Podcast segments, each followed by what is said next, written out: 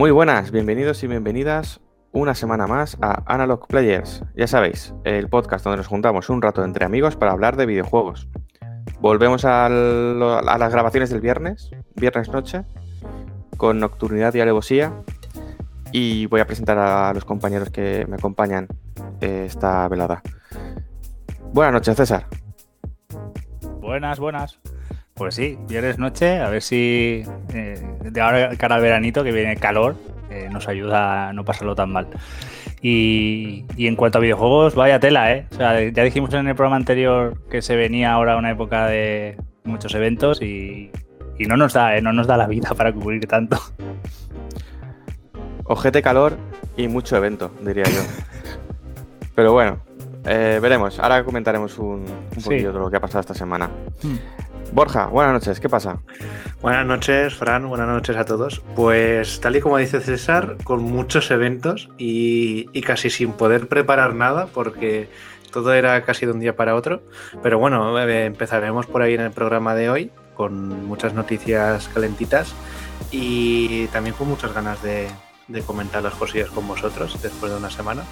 Y yo creo que no, nos va entrando el gustillo de hacerlo el viernes por la noche. ¿eh? Yo creo que estamos un poco más frescos y, eso yo creo que lo, agradece, la gente. eh, sí, se vienen muchos viernes, creo yo. Y por último nos acompaña esta noche Chimo. ¿Qué pasa? Hola chicos, pues una semana un poco a traspiés y muchísimos eventos, muchísimas noticias. Algunas veces no da tiempo ni a, y enterarnos con, con la suficiente antelación para poder hacer eh, los eventos o para ver o para verlo o al menos informarnos. Y bueno eh, al menos ayer tuvimos un streaming de del bueno Will no sé qué. Chicos me ayudáis cuál es el nombre del título que hicimos ayer del State of Play State of Play. pero el título del juego no lo decís, ¿no? Horizon Forbidden, Forbidden West. Bueno, pues el, César, Borja y, y Rafa hicieron la presentación, quedó bastante bien. Eh, no, no, estoy tan emocionado como ellos, pero ya sabéis que estamos haciendo algunos streaming cuando podemos, cuando nos. Y nada, intentaremos hacer todos los DL3 que podamos. no, no, nos comprometemos a todos, está claro. Y con muchas ganas de empezar, la verdad. Yo, eh, les bajaba un poco el hype, ¿eh, Chimo? yo era un poco el, vinagre ahí. Ah, a, mí me gustó, ¿eh? pero yo no estaba tan emocionado. Yo siempre lo tengo por las nubes, ¿eh? Hasta que llega la, hostia, pero bueno. Sí, eh, lo comentamos en detalle. Mm. Sí, sí. De todas formas, viene bien, viene bien que comentes, Chimo, lo de, lo de Twitch y tal, porque hoy vamos a hacer una cosa distinta, que es que como siempre decimos lo que vamos a hacer y dónde estamos al final, y resulta que al final la gente como que no llega, se queda por el camino. Eh, vamos a comentar ahora eh, y de paso trasladarle a los posibles oyentes eh, alguna serie de preguntas, inquietudes, consejos. Lo vamos a hacer ahora y, y nos lo quitamos de encima y ya luego seguimos con, seguimos con la actualidad. Porque además, bueno, eh, esta semana ha sido, ha, estado gracioso porque, eh, bueno, sabéis que estos podcasts semanales están tanto en eh, mogollón de podcatchers, desde iBox, Apple Podcast, Google Podcast, Anchor, etcétera, etcétera, etcétera. Y además los subimos a YouTube. A YouTube. César le mete ahí una maqueta SEO profesional.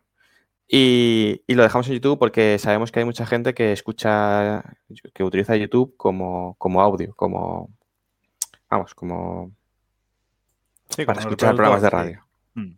Entonces, eh, ha, dado la casualidad de que esta semana, eh, en el último programa, hemos tenido nuestro primer dislike. Eh, no sé si lo sabíais todos, pero. No me digas eso, hombre. No me digas eso. ¿Qué hemos hecho Es el inicio de la fama, ¿no? Sí. Ha pasado. A partir de aquí ya va todo rodado, eso seguro. Yo creo que a partir. Hombre, en, el último directo se llegan a conectar 10 personas simultáneas. Cosa que yo creo que ha sido un logro desde creo que el primer día. Así que. Juega que un streaming tuvimos, un poquito más. Pero no me acuerdo sí, pero, ya hace tiempo, ¿no? Era cuando todos los habíamos habíamos eh, compinchado a todos los amigos, ¿no? De todos, para poder entrar. Y cuando había más voz también. Cuando había más voz también. Yo lo del dislike lo veo como algo muy positivo porque, porque eso, eso ya me abre la puerta a cuando digo que algo no me gusta de un juego, decirlo tranquilamente. Porque ya nuestros oyentes tienen la, posibilidad de decir que, no les gustamos, ¿no? Pues, pues ya está, todos en la misma, en la misma referencia. A, mí. César, reconoce que no te has cortado nunca, realmente. No, no, pero ahora. ahora... Ahora pues el vinagre va a estar pasado. lo siguiente es poner el explicit, que no hemos puesto nunca, para ya llevarlo a otro nivel. Por ahora no, nos ha hecho falta. ¿eh? Mm. Algún taco hay, pero bueno. Yo sí que tengo mucha curiosidad de ese dislike. Realmente vosotros, ¿no? Sí, sí. Eh, eh, podríamos llegar a pensar que nos hemos troleado, incluso. No, a mí realmente no me importa mucho y insisto que, prefiero que dejéis comentarios con valoraciones y con opiniones y con preguntas. Ahí, ahí va, Chimo, ahí va. Quiero decir, en un, en un, en un vídeo donde hay cero likes y un dislike, el que le deja ese dislike que diga que diga el qué, ¿no? Eh, mm. que, estamos abiertos a, ver que, por qué, ¿no? ¿O, qué? No es lo mismo dejar un dislike en el vídeo de ayer de Horizon porque no pusieran fecha, por ejemplo.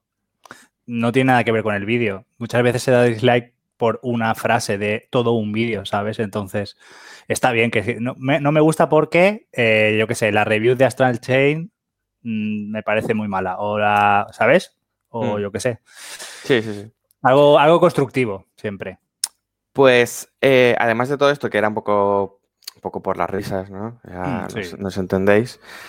Eh, también está el tema de que muchas veces eh, ni nosotros sabemos dónde hacer los avisos, ni la gente a lo mejor se entera de todo lo que hacemos. Entonces, a mí sí que me gustaría que eh, nuestros seguidores, que no son muchos, pero algunos hay, sí que mm, nos mm, dejaran sus preferencias por alguno de los canales que, que, tenéis, que ahora luego los repasaremos.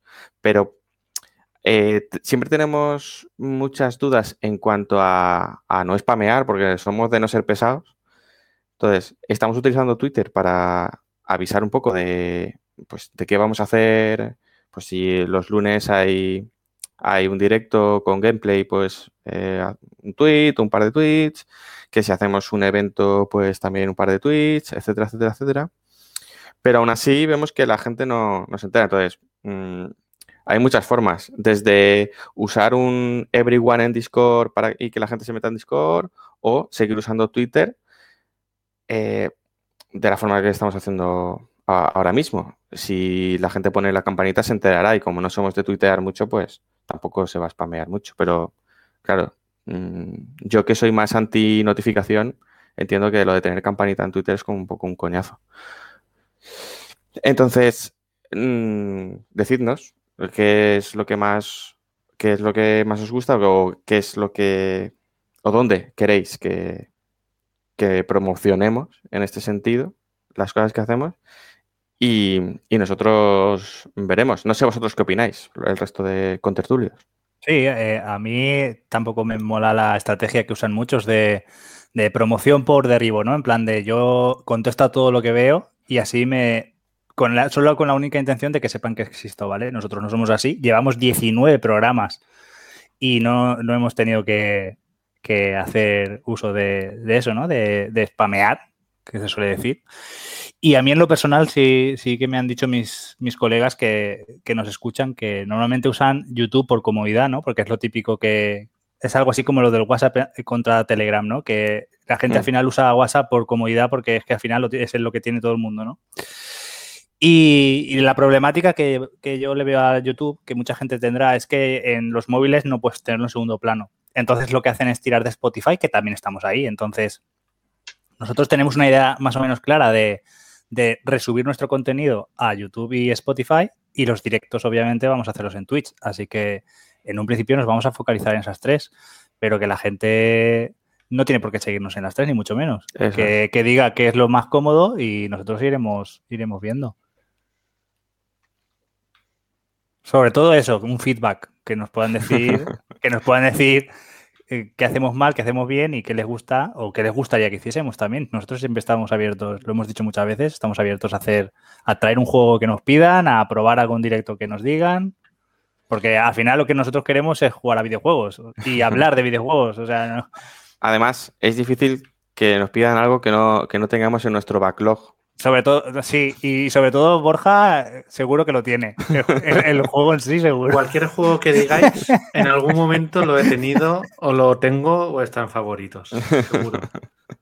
hasta el Balan está pendiente de comprar. El Balan Wonderworld ya ha bajado 25 euros. Sí, sí, por eso digo que hasta ese tenemos pendiente de, Yo creo que la fecha, la fecha que puse, creo que en alguno de estos últimos programas, es final de agosto, directo veraniego calentito pero calentito no solo por el calor que hace, sino de la mala hostia que voy a tener. Eh, creo que en agosto puede estar. Eran 10 euros, ¿no?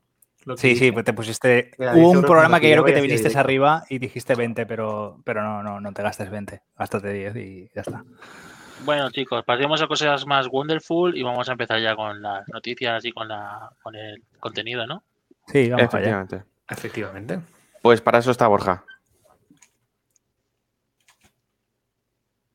Tienes un picadito, ¿no?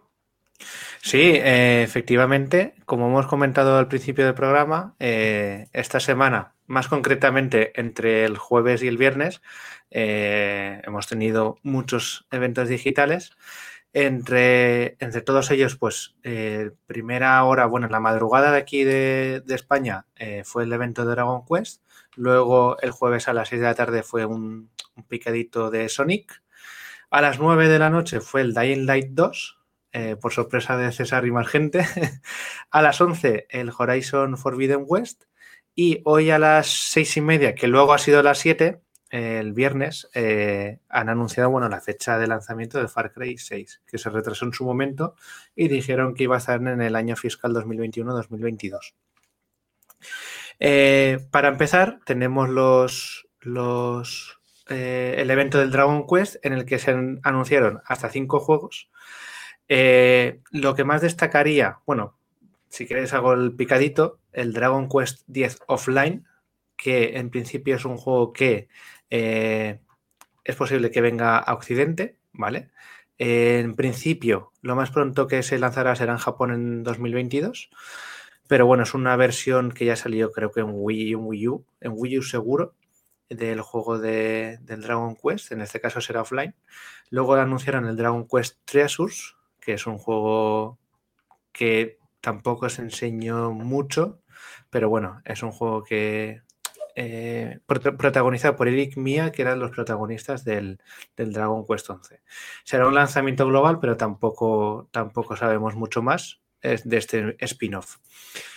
Luego anunciaron un juego de, de Android eh, iOS, el Keshi Keshi, Dragon Quest Keshi Keshi, eh, que lanzarán este año en, Japón y más tarde saldrá para, para Occidente. Y luego ya venimos con los lanzamientos fuertes, que es el Dragon Quest 3 HD 2D Remake, que es un eh, remake del juego original, del Dragon Quest 3, pero el lavado gráfico, también jugable, pero en este caso gráfico, eh, recuerda al, diseño del Octopath Traveler, ya que el, director de dicho juego va a ser el director de este juego, del Dragon Quest 3 HD 2D Remake. Y, esto saldrá en algún momento, eh, que una fecha por definir. La verdad es que este es un juego que tiene muy, muy, muy buena pinta, a priori. Tiene buena pinta, ¿eh? Además, para los que os guste un poco mm. así rollo retro. La verdad es que. 2D HD, ¿no? Sí. Eh, tiene una pintaza muy buena. Al final es algo que, pues eso es un lavado importante. Y ya para cerrar este tema de Dragon Quest, y así os dejo comentar, eh, es el Dragon Quest 12 de Flames of Fate, que es el nuevo, el nuevo capítulo de la serie principal, del que todavía no se sabe nada, simplemente que va a utilizar el motor gráfico Unreal Engine 5 y que puede ser que cambie cosas de la jugabilidad, que a lo mejor no sea por turnos, pero es un motor gráfico que acaba de salir y a esto le quedan años de desarrollo. Entonces, lo que más destacaría pues sería el Treasures en primer lugar y yo creo que el más importante de todos, que saldrá yo creo que antes, era el, remake que hemos comentado. ¿Vosotros qué, qué os pareció este del Dragon Quest?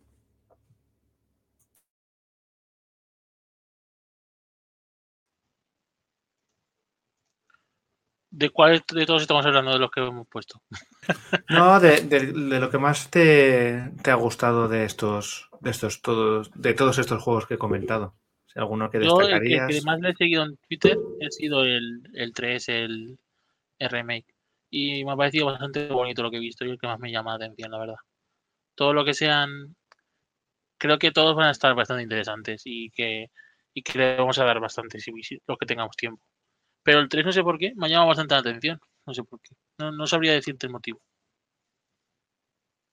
Sí, yo creo que ahí uno de los motivos más, más interesantes pues es el diseño, ¿no? la estética. Al final de un juego que era de NES a esto hay un paso muy importante y, y vamos, un lavado gráfico, si quieres hacerlo, ¿no? En la actualidad muy, muy necesario. Y que, bueno, el Octopath Traveler, luego el Project Triangle este, de una demo que sacaron también, pues ese es el mismo diseño, ¿no? Entonces yo creo que eso... Es lo mejor, tal vez, que no pierde la esencia, ¿no? Sobre todo. Hmm, eso es, eso es. Yo creo que no. Habría que ver un poco más en detalle, ¿no? Cuando salga, cuando vayan sacando más información, pero a mí me moló mucho, la verdad. Sí, yo quiero comentar que, bueno, varias cosas. El 10 es un juego online que, lleva ya un porrón de tiempo, nunca se han decidido sacarlo de sus tierras y ahora sacan esta edición sin online y todavía no se atreven a sacarlo fuera. Mm, no sé qué tal están las críticas de este juego, ¿vale? No sé cuán bueno es o cuán malo es, pero lo que sí que parece es que, que ahí invirtieron mucha pasta y quieren que eso se rentabilice como sea, porque, porque lo que sí que nunca he oído es que sea el mejor Dragon Quest. Eh, entendámonos, para que estén siempre reviviéndolo, ¿sabes? Entonces, no sé qué pasará con ese. Luego, el tema del remake, a mí, obviamente, me mola mucho, pero también había oído mucha gente que precisamente para ser por el aniversario, ¿no? Porque todo esto viene por ser el aniversario de Dragon Quest, eh, que no era el mejor Dragon Quest. Yo, por desgracia, no he jugado a todos. Yo creo que he jugado al 8, y el 11. O sea, creo que no he jugado más que recuerde. Bueno, aparte de los Builder y tal, pero vamos, de la serie numérica. Y eh, pues eso que decían que por qué el 3 y no otro. Mm, no sé, no sé por qué habrán decidido el 3. Igual sí que fue el más vendido en su momento y por eso ahora quieren relanzarlo. Pero vamos, tiene muy buena pinta, eso sí. Y luego sobre el 12, eh, el tema del Unreal Engine está, no sé, está confundiendo a la gente porque no por utilizar ese motor va a utilizar gráficos realistas o va a perder la esencia cómic o lo que dicen de que a lo mejor cambia el sistema de batalla. Eh, hay que tener en cuenta una cosa, eso es un motor y con el motor pueden hacer lo que quieran. De hecho, juraría que hay un, juego, una entrega de King of Fighters o una entrega de un juego de lucha que, que usaba el Unreal Engine 4 y no por ello eh, se ve realista. O sea, el motor yo creo que lo usarán sobre todo para el tema de escenarios. Unreal Engine 5 ya ha demostrado que el tema de terrenos y cielo lo hacen muy bien. Entonces pueden hacerlo por ahí y luego los personajes siguen siendo como dibujos animados. Sí, no, eso. Yo creo que en cuanto a diseño, el diseño y tal, da igual que sea un motor como el, el Unreal, que da igual sí que el, comentario acerca del sistema de combate y jugabilidad es lo que han comentado ellos, que pueden haber una serie de cambios, hmm. pero que tampoco está nada definido, por lo que han dicho. Hmm. Es, que hay que tener en cuenta que el 11 eh, lo ha petado muy fuerte y el 11 ya hemos visto la estética, la estética que tiene, entonces es muy difícil que de repente pongan una estética realista por un cambio de motor y, además hagan un juego de acción. Hay que tener en cuenta una cosa, Dragon Quest, si no es la que más, es de las sagas que más, eh, eh, más ¿cómo se dice? Eh, conservadora y que lo más lo peta en Japón. Es decir, Dragon Quest y Monster Hunter es como una religión allí. Entonces, que hagan un cambio tan radical en plan de tanto estéticamente como jugable en la saga numerada, cuando ellos son, ya habéis visto, han anunciado juegos de spin-off mm, a trochimoche, ¿sabes? Hay, hay tres spin-offs anunciados. Entonces, eh, lo veo muy arriesgado. Yo no creo que hagan ningún cambio.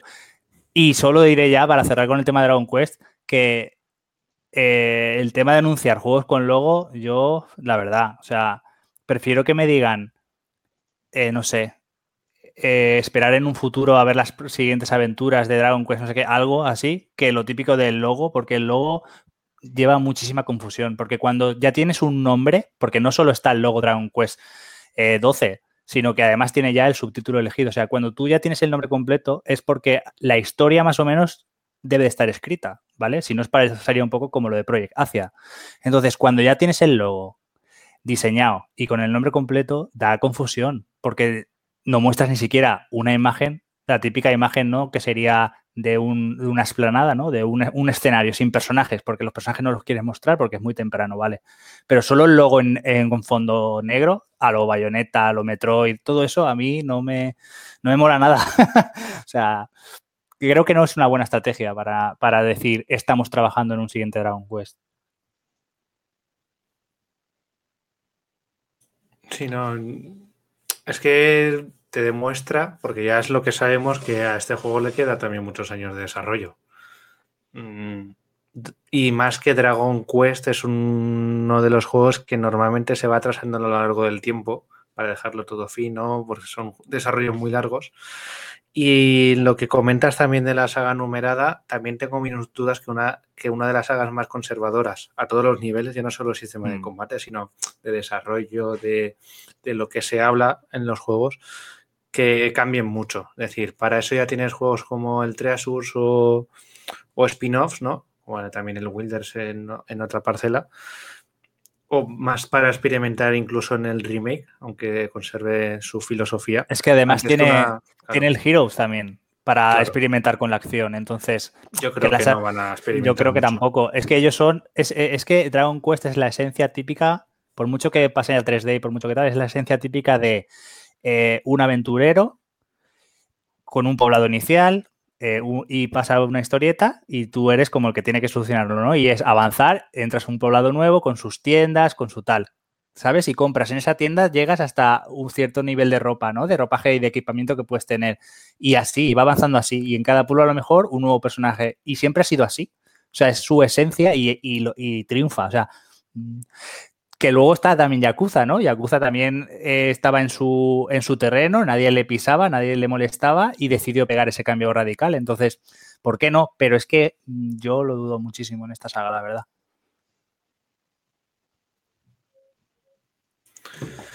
Si queréis, va, empezamos, bueno, eh, continuamos con, con, el siguiente evento, que fue el de Sonic. Y bueno, lo que se anunció fue, eh, en primer lugar, el, remaster del Sonic Colors, que saldrá el 7 de septiembre para Play, Xbox y, Nintendo Switch.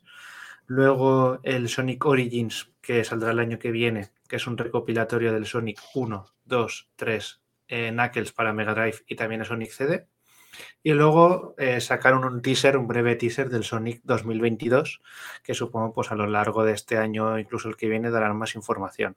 Son juegos que normalmente cuando los anuncian no se suelen retrasar mucho, en el caso de Sonic.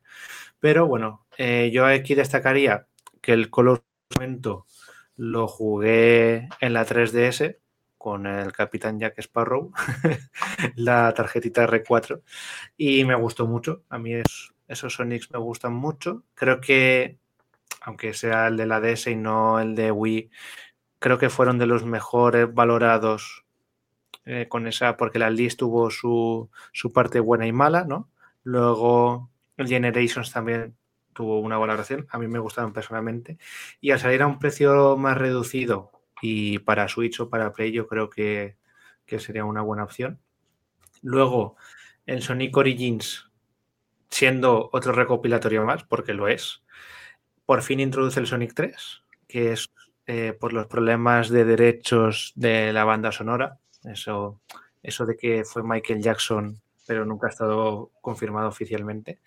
Eh, había, pues desde el fallecimiento de Michael Jackson, habían problemas ahí en los derechos, pero creo que lo que van a hacer es poner la otra música que salió en el recopilatorio de ordenador en su momento.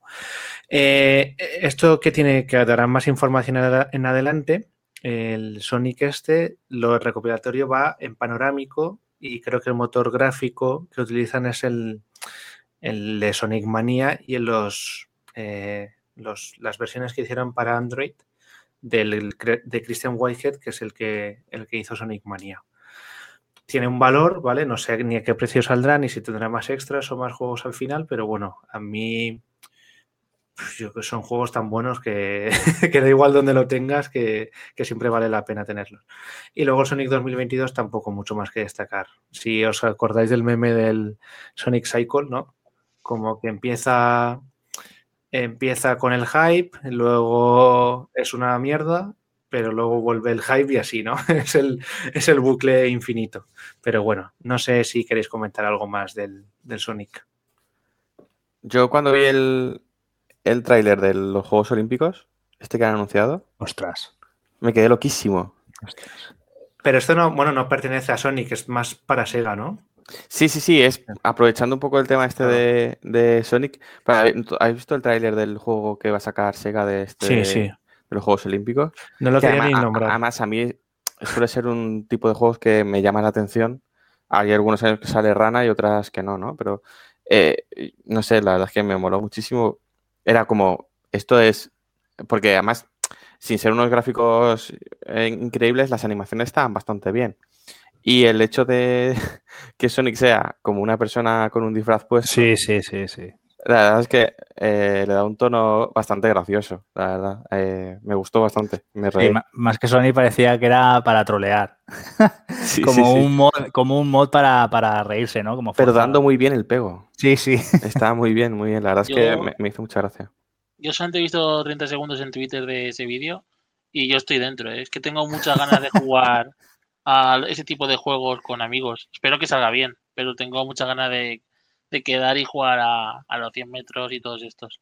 Son pues juegos muy divertidos para jugar con, amigos.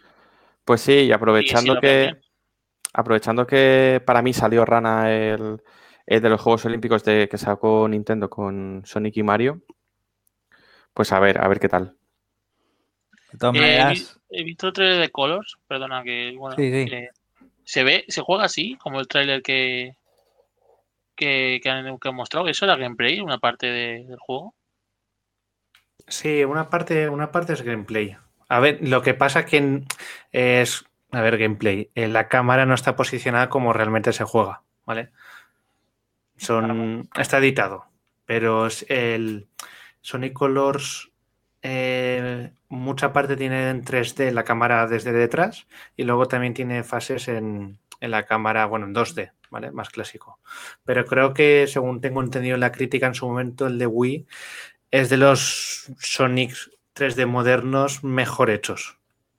Desconozco esa versión en concreto porque lo jugué en DS, pero bueno, creo que de lo que tienen en 3D era de lo mejorcito y es un buen recopilatorio después de más de 10 años. Yo quería lanzar una pregunta aquí en directo al equipo. Eh, porque yo soy de, yo soy ceguero. Yo mis primeras consolas fue la Game Boy, pero, pero mi primera sobremesa fue Master System.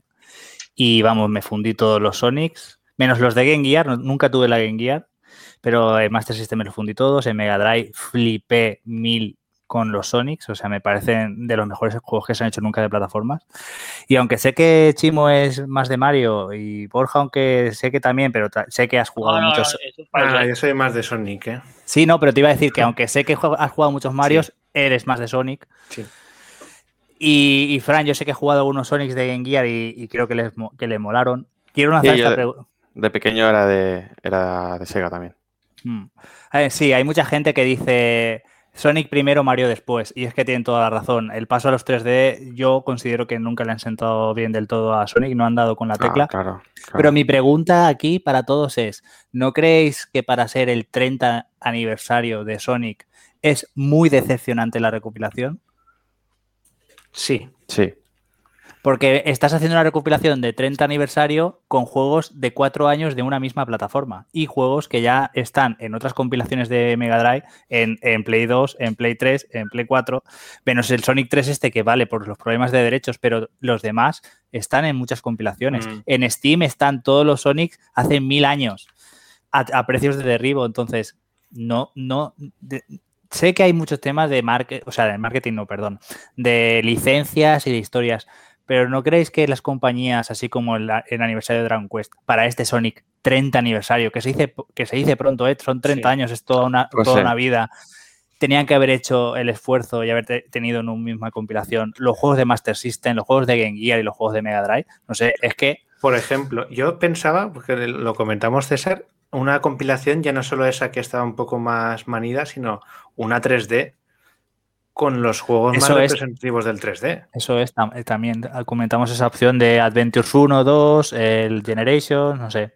Incluso eh, la idea de, por ejemplo, sacar una consola de estas minis que. minis retro con Mm. todos esos juegos metidos, ¿no? Sí. No sé. Sí, bueno, eh, la de los de Mega Drive, Game Gear, Sonic CD, el Knuckles Chaotic de la 32X, que eso Sí. fue muy Sí, lo de Fran es muy buena idea porque Mm. eh, cogen. Ah, Eso se ha hecho, por ejemplo, en, en- en grandes superficies venden unas maquinitas recreativas, ¿no? Que son de, de sagas en concreto. Es decir, hay una maquinita que es de dos o tres versiones del Pac-Man, una maquinita que es dos o tres versiones de Space Invaders. Pues Sonic tiene la misma, el mismo peso y la misma importancia en el mundo de los videojuegos que esas otras dos sagas. Entonces, a- eh, si por temas de derechos digitales no puedes cogerlo el código fuente, yo qué sé, yo ahí no, no entiendo, ¿vale? Pero si eso no puedes hacer, pues monta, como se ha hecho en el pasado, un mando de formato Mega Drive un mando del formato que les dé la gana, uno nuevo, que lo conectes a la televisión y dentro de la memoria del mando tengas esas, esas ROMs. Es que, es que solo con las ROMs yo creo que ya hubiese sido un detalle más chulo, ¿no? Para un coleccionista de, de los que va a estar- de lo que vamos a los 40 años, ¿vale? De los que nos hemos jugado todo eso. Y vamos, yo hubiese pagado ahí buena pasta, porque eso es, es único del aniversario, pero un- una compilación, un juego compilación y tan cojo, es que no me lo voy a comprar, es que no, no me llama la atención para nada. Yo siempre, eh, porque a ver cómo está, cómo salen, porque si lo han hecho gente como el, el que ha comentado Christian Whitehead, son- serán buenos desarrollos, pero sí, se queda muy cojo. A mí me hubiera gustado, comentamos, aparte de los dos Adventure, el Sonic de Hedgehog que salió en 2006, creo que, fue, que salió hecho un desastre. Y ese juego, si lo hubieran finalizado en su momento, o ahora, 15 años después, hubiera sido un muy, muy buen momento de haberlo hecho por completo o haber hecho una versión acorde a lo que tocaba en su momento. Pero es que luego tienes en la list el Generations, el Colors. eh, ya sí que es verdad que el último, el Forces, es una puta mierda. eh, Mm. Hay que decirlo así, tal, Sí, tal sí. cual. Pero en los 3D, aun con, bueno, también está los Sonic de Wii, de el, el de los anillos y luego el de Black Knight. Hay muchos juegos, pero así los tochos principales, joder, sacas 4 o 5 bien remasterizados y como han hecho, mira, como han hecho con Mario, que le falta el Galaxy 2, ¿vale? Pues si hubieran hecho eso con Sonic, la gente lo celebra, ¿sabes? Mm. Y ya, y, y ya no solamente poner la ROM, sino haber hecho un lavado de cara importante, porque hay juegos que le hacen falta. Pero te sacan otra vez las mismas ROMs y, y solo una remasterización del Colors, pues se, que- se te queda muy corto. Pero tampoco es novedad, ¿eh? Con, con el Sega y con el Sonic Team y con Sega, pero bueno. Otro año será. Eh, yo echo en falta en la colección el 3D, el Sonic 3D. Le tengo cariño, sé que a mucha gente no le gusta, pero le tengo mucho, mucho cariño. No sé, porque lo probé en casa de un amigo y tal, y le tengo mucho cariño. Y quiero decir, un alegato, eh, Sonic siempre estará por delante de Mario en mi corazón. por el mío también, sí, sí. Yo soy, yo soy ceguero, mi primera consola es una Mega Drive, mi primer juego es, un, es el Sonic, el cual tú, es el único que tuve durante bastantes años. Y no aburría, ¿eh? Y no aburría, te lo jugabas y no, aburría. Pero lo que pasa es que luego en la historia de los videojuegos, Mario evolucionó y Mario está en el top. Mario 64 estaba en el top 3 casi de mejor juego de la historia, a mi gusto. Mm. Pero ceguero. ceguero. Y luego, eh, mm. toda la razón, César. Es que no tengo nada que añadir. O sea, se tiene que hacer mejor, se tiene que tratar mejor. Es Sonic. O sea, no puedes tratarlo así. Incluso los precios me parecen abusivos. El Colors yo no sé cuánto, les ha costado para, para 50 o 40 euros. Yo es que el Colors pienso que saldrá 40, luego en FNAC 33, 35 y con un cupón 25. Entonces ahí me lo pienso. pero, que, tiene buena pinta, pero, pero es lo de siempre. ¿A qué precio nos están vendiendo los remakes, macho? Em, ya, ya Nintendo se pasa bastante y los demás están empezando a subir a parra un poco. Ah, tienen que remake, pero tienen que darle un poco de cariño y de, y de contenido. Este, este juego no puede, no debería salir solo teniendo otras opciones, como los que he comentado antes, para poder hacer lo mismo, ¿no? Es decir, te saco solo uno, joder, pues sácame dos más, de que son juegos que tienen 10, 15, 20 años incluso, y me lo sacas, un una compilación con tus extras, tus incluso tus vídeos documentales, y a la gente, la gente va a ir a eso, ¿sabes? Y te lo agradecerá y, si lo haces bien venderá y si vende bien pues podrás sacar más juegos. Pero si no cuidas tu producto, ventas y al final pues, pues caes en la desidia o en desarrollos que si tú ves los créditos del Sonic Unleashed, del Generations y luego de Sonic Forces, pues está trabajando un 75% menos de gente. Y eso no puede ser. Posiblemente no hayan añadido esos juegos al recopilatorio porque han llegado a acuerdos con PlayStation Now para añadir los juegos antiguos. Ah, lo han comentado también que, van a sacar, parece que van a sacar los juegos, algunos juegos de Sonic, ¿no? Como el Sonic Mania, el Forces y alguno más en, el PlayStation Now. Pero es que esos son, son juegos mucho más recientes y que no necesitan un lavado de cara, ¿no? Como el, el Colors al final, pues salió en la Wii a 480p y eso ahora mismo nos... es el problema? que, haría daño. Que todas las compañías piensan en pues lo que es normal, en el dinero, en, sacárnoslo del bolsillo, es lógico, pero, pero tienen que hacerlo con cariño. Y, y, y, lo que hemos hablado antes de Dragon Quest, que a César le, le, parecía extraño que sacaran el 3, es que yo creo que tienen un calendario donde quieren sacar provecho de todas las versiones posibles y si ahora toca el 3 y en su calendario para sacar dinero este año de remake de 3, dentro de dos años será el 4, ¿sabes? Cuando, con lo mismo cuando nos sacan los remakes de Final Fantasy. Sí, sí, sí. Tienen unos calendarios para ver cuándo toca la patata, cuándo sacar un remaster, para sacar un poco más de dinero. No, no nos hacen los, los recopilatorios para nosotros, para hacer algo bonito, ¿sabes? Por desgracia. Aquí hay un problema de que los desarrollos eh, importantes cada vez cuesta más dinero, cada vez cuestan más hay más personas y también pasan más años entre un desarrollo y otro. Yo me acuerdo de, joder, en su momento el Zelda, aunque eran desarrollos muy importantes, el Ocarina of Time y el año siguiente salió el Majora's Mask. El Metroid Prime, que es una locura de juego de diseño, a los dos años salió la segunda parte. Tú ahora, salvo los juegos deportivos, ¿no? Que es otra historia. Utilizamos mucho, mucho, motor y muchas. Claro, desarrollos importantes es inviable hacerlos en un año o dos como antes. Tardan tres, cuatro, cinco años. Y entre medias tiene que poner otros juegos. nuestro amigo Ubisoft haciendo lo que hace por reutilizar muchísimo. También, sí. Pero si quieres hacer desarrollos más desde cero, pues intercalan otros, otro tipo de juegos. Y es que es así. Y, y lo estamos viendo para esos equipos B que hacen remakes, remaster, bueno, más que remakes, remasters en muchos casos, son los que los que también aportan dinero, ¿sabes? El, presupuesto a los otros juegos. Y eso lo han comentado más de una vez. Mm. si queréis para no alargarlo, ¿vale? Eh, vamos a comentar brevemente que el Dying Light 2 eh, va a salir este año, Dying Light 2 Stay Human, como subtítulo.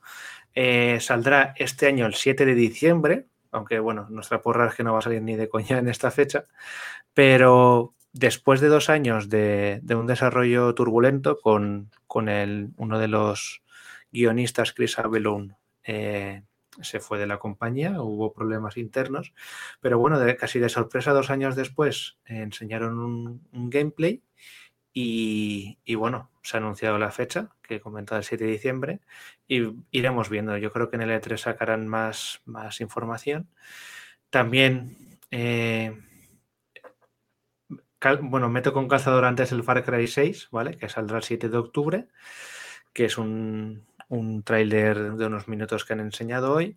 Y dejo para el final el Horizon Forbidden West, que lo vimos ayer en directo en, un directo de Twitch, en State of Play, que lamentablemente no han dicho todavía fecha de lanzamiento. Es un tráiler que creo que se ve espectacular. Te puede gustar más o menos el mundo abierto, pero bueno, es un, es un tráiler jugable que, que mola verlo. A mí me gustó francamente. Pero eh, todavía no hay fecha y, la porra que teníamos entre septiembre de este año y marzo del año que viene, pues todavía no sabremos cuándo, cuándo se lanzará. ¿Cómo visteis estos eventos y en especial el del Horizon?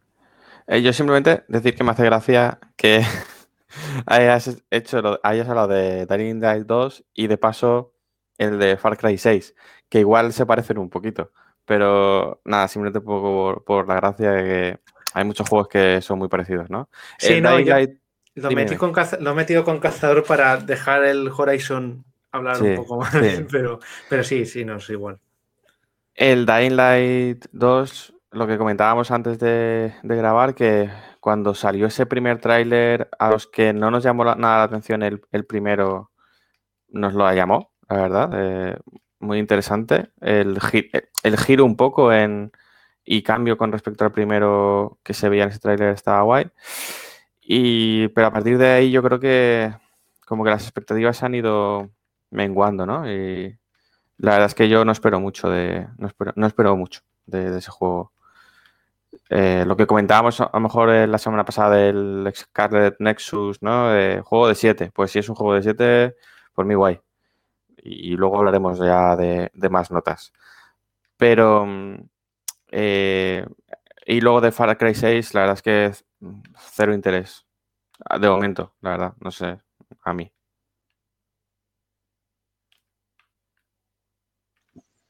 A mí si salen los pollos hermanos, pues sí, a un poco de interés. Hablamos de Horizon entonces. sí, yo creo que sí.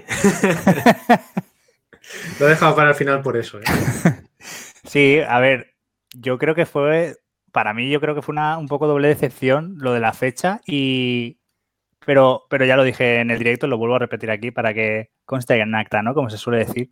Y si no han dicho la fecha es porque Guerrilla mm, necesita tiempo y Sony le está apretando. Y por mí, entonces, adelante. Si se tiene que retrasar, que se retrase. Porque lo que no puede ser es que los pocos eh, en las pocas compañías que estén sacando adelante la ineptitud de Sony, eh, encima paguen el pato, ¿sabes? Con, crunch, con, con juegos sin acabar por, por tiempos de, entrega y demás, ¿sabes? Entonces, se tiene que retrasar, que se retrase. A mí, visualmente, lo mismo que todo el mundo. Eh, no te puede no gustar. Quiero decir, a mí cuando eh, ves estos juegos como Horizon, God of War, bueno, God of War es más fantasía, pero Horizon y, y The Last of Us 2, que se dibuja la línea de entre, la, entre lo que es videojuego y la realidad, se, casi se desdibuja y no sabes bien, lo comentaba en el directo, ¿no? Que, por ejemplo, se está desplazando y no sabes exactamente lo que es escenario realmente explorable y lo que no, lo que es solamente para que, para que haga bonito. A mí eso me encanta, porque da una sensación de, de realismo, ¿no? De, amplitud y de, y de, libertad, que luego puede ser más falsa o más cierta, pero a mí eso me encantó. Yo el 1 lo he reventado y el 2 lo reventaré igual. Eh, aún así, he de decir que las características que han añadido como novedad son novedades en Horizon, pero no son novedades en los videojuegos. Y no sé si para lo que es Horizon o lo que era Horizon el primero, hacía falta meter todo eso. Eh, igual lo del parapente este sí, porque aparte de que está chulo, eh, tiene sentido, ¿no? Porque es el escudo este de energía que, bueno, quien haya jugado al, primer, primero y haya desbloqueado ciertas cosas, sabe que está esa tecnología ahí. Entonces está guay, ¿no? Pero teniendo eso, también un gancho, se supone que ella es una exploradora súper experta, ¿de acuerdo? Desde niña y puede, si hemos escalado montañas nevadas en el 1, a mano, ¿sabes? A pelo, tener ahora el gancho porque lo, pusieron en Uncharted, lo pusieron en Tomb Raider, lo pusieron en, Monster Hunter, también tenemos un gancho aquí. No sé, son cosas que, no tienen, no son punto negativo porque es, lo metes y ya está, ¿de acuerdo? Pero lo que no entiendo es por qué luego, después del gameplay, tienes que decir, pues mira, hemos metido un gancho, ¿sabes? No sé, lo vi un poco extra eso. Y lo que sí que no me gustó del todo, luego a ver cómo está ejecutado, es que le han metido eh, habilidades especiales como hicieron en la saga de, Assassin's Creed. En Assassin's Creed teníamos movimientos más o menos locos, ¿no? De decir, jolín, esto una persona no, imposible, ¿vale? Eh, hasta ahí bien. Pero, pero creo que fue Origins, creo que fue el primero. Eh, le metió estas habilidades, pues yo que sé, a lo mejor de teletransporte o, o meter una, una, cuña en un sitio y luego poder desplazarte desde un punto lejano hasta ella matando a todo lo que se cruce entre, entre tu posición original y la, y la final. No sé, cosas que eran un poco en plan de, pues que parecías eso, un ninja o, algo que no, que no pegaba, ¿no? Con algo que, es histórico y realista como siempre intenta ser eh, Assassin's Creed, ¿no? Con su, lo mejor que tiene que yo, para, mí, eh, son los escenarios y, y, todo lo que pueda llevar de historia detrás. Mm. Entonces, meter ahora ese movimiento especial que se ve en el vídeo, que es como un límite, ¿no? Del Final Fantasy en plan de, me da igual lo que me estén pegando, me da igual que tenga un mamut de 50 metros, no se lo hace un mamut, ¿vale? Se lo hace un humano, pero yo pongo el ejemplo igual. Eh, si yo puedo usar ese límite cuando un mamut me está a punto de, aplastar como un mosquito y, eso hace que no me mate, o sea, es como que soy invulnerable porque estoy en la animación, porque al final es un script, es, una, es un vídeo. Estoy en la animación y eso hace que soy invulnerable ciertos segundos. Ya me saca. Me saca por como es Horizon 1, ¿vale? Luego cuando juega el 2 y eso está integrado, igual me da igual y me flipa y le voy a sacar platino, yo lo tengo claro, ¿vale? Dinosaurios, eh, chica con arco, o sea, que decir, para mí chapo, pero igual meter tantas cosas no hacía falta, a mi modo de ver.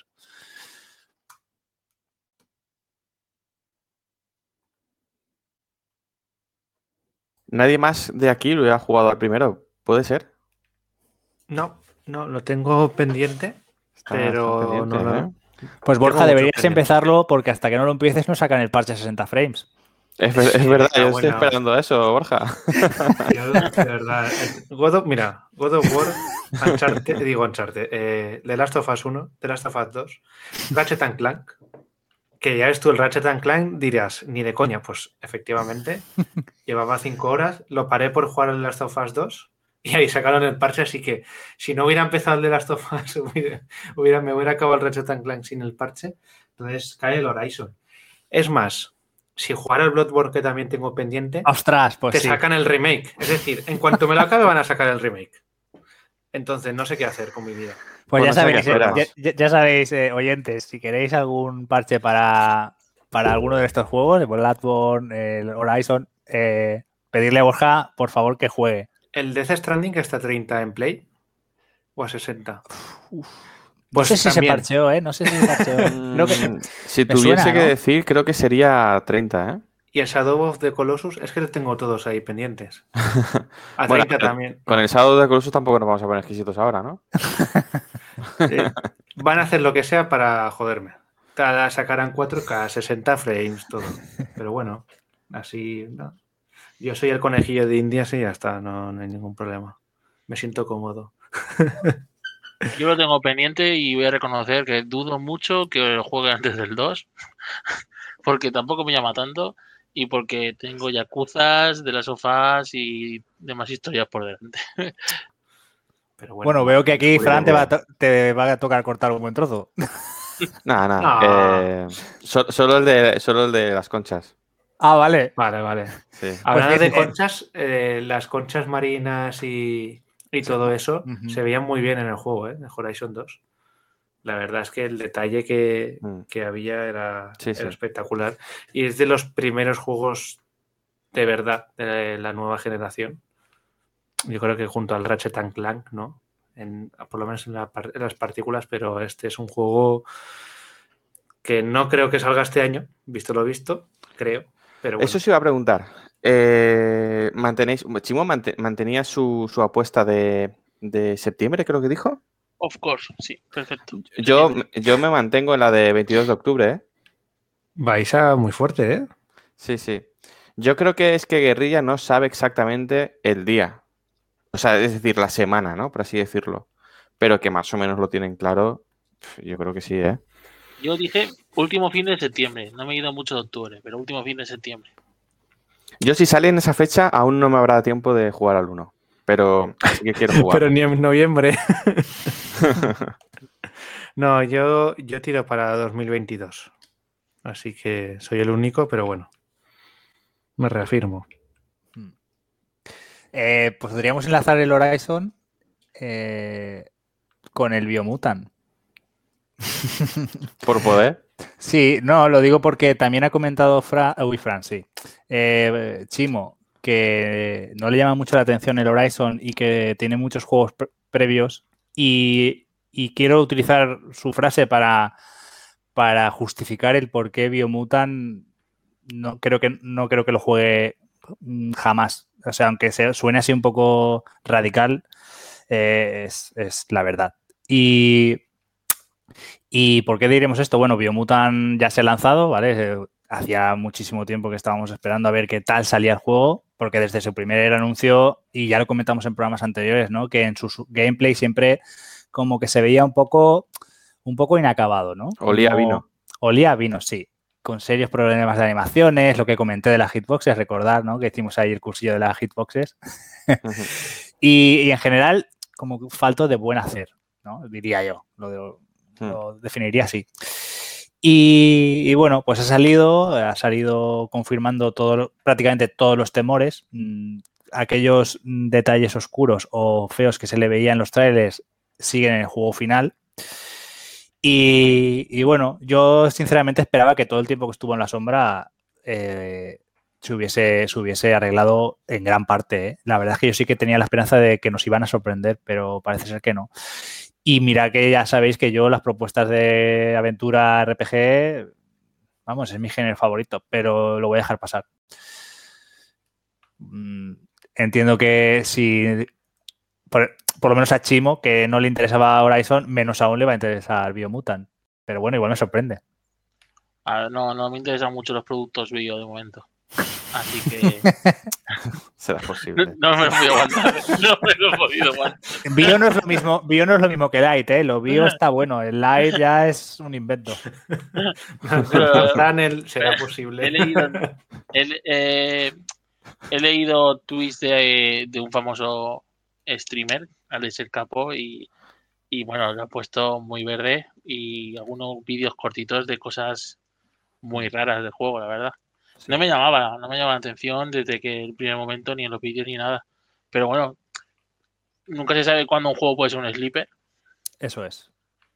Pero no, para no. Yo creo que desde la generación pasada ya el término sleeper ya es más complicado. ¿eh? De, en, la, en la generación de 360 Play 3 sí que era un como un término que la verdad es que aplicaba a bastantes juegos, pero ahora ya en, en esta sobreinformación, eventos, de todo, es que es difícil que se te pase aún, alguno. así ¿eh? escapa. Sí. Aún así, sí, yo, a, ¿eh? Sleepers, para mí, el último Sleeper puede que fuese el A Plague of Tale, ¿no? Eh, este juego de, la chica y su hermano. Sí, sí. no sé.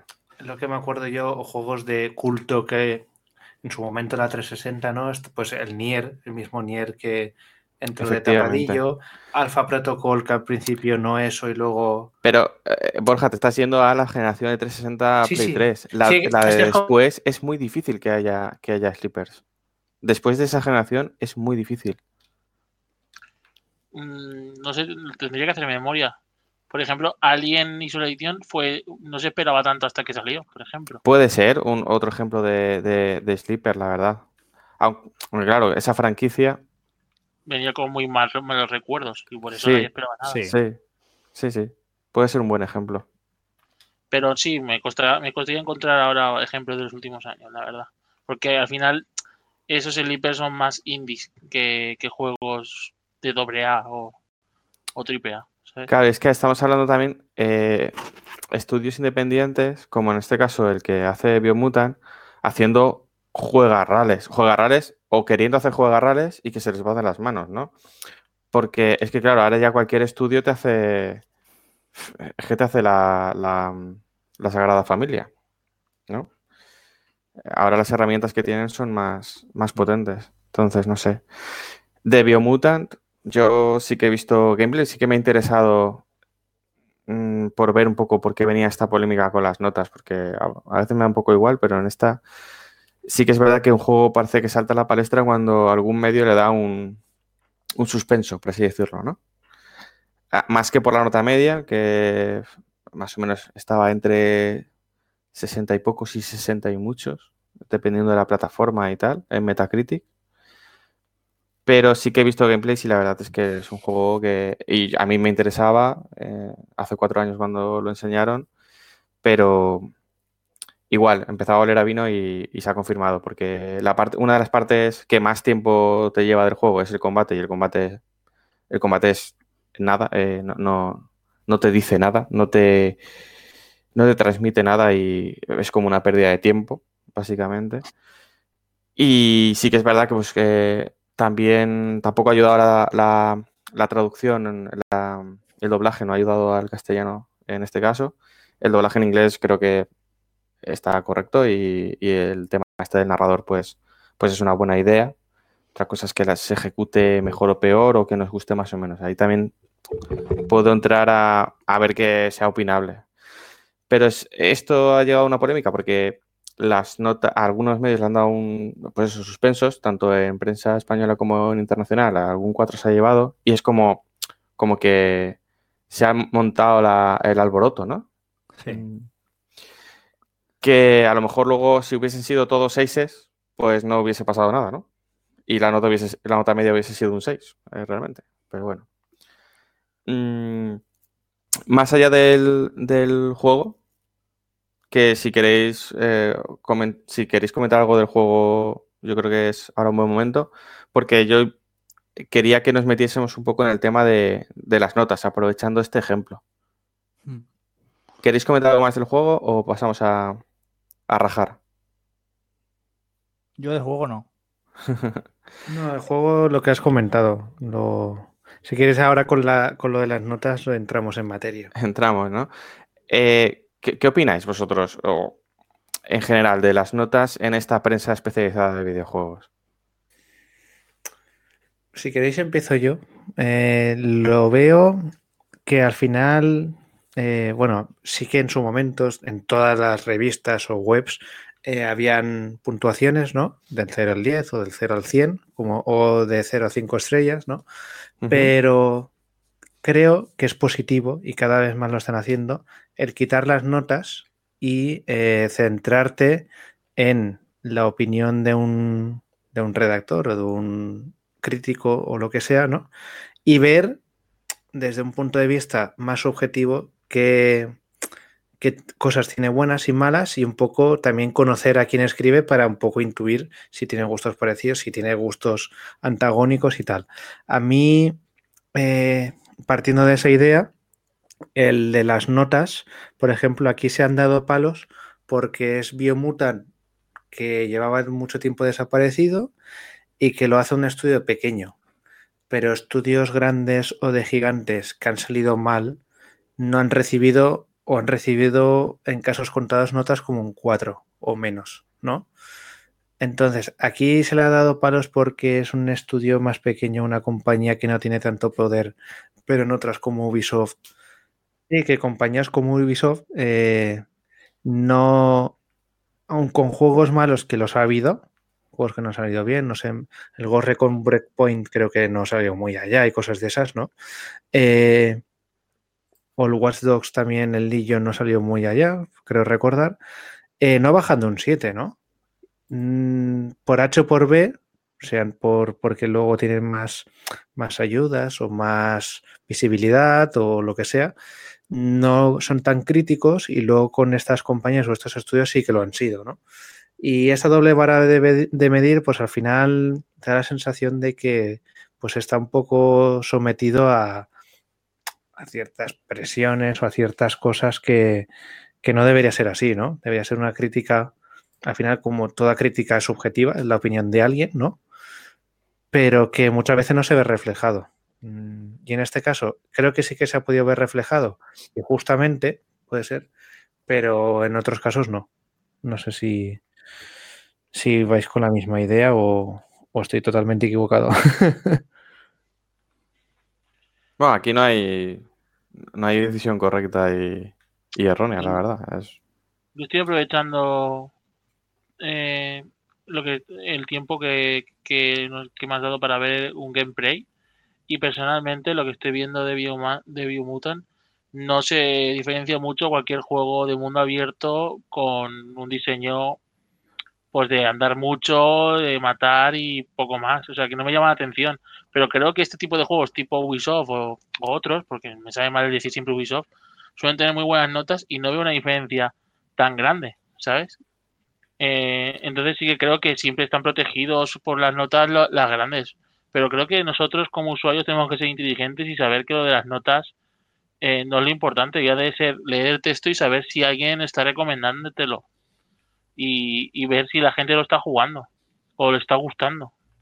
Pero las notas hoy en día eh, se han desvirtualizado, desgraciadamente. A mí me gustaban mucho porque, porque yo cuando era más joven me molaba oír lo de este juego es el primero que saca un 40 en, en, en la revista, una revista japonesa súper especializada que no me sale el nombre. Me en blanco. Famitsu.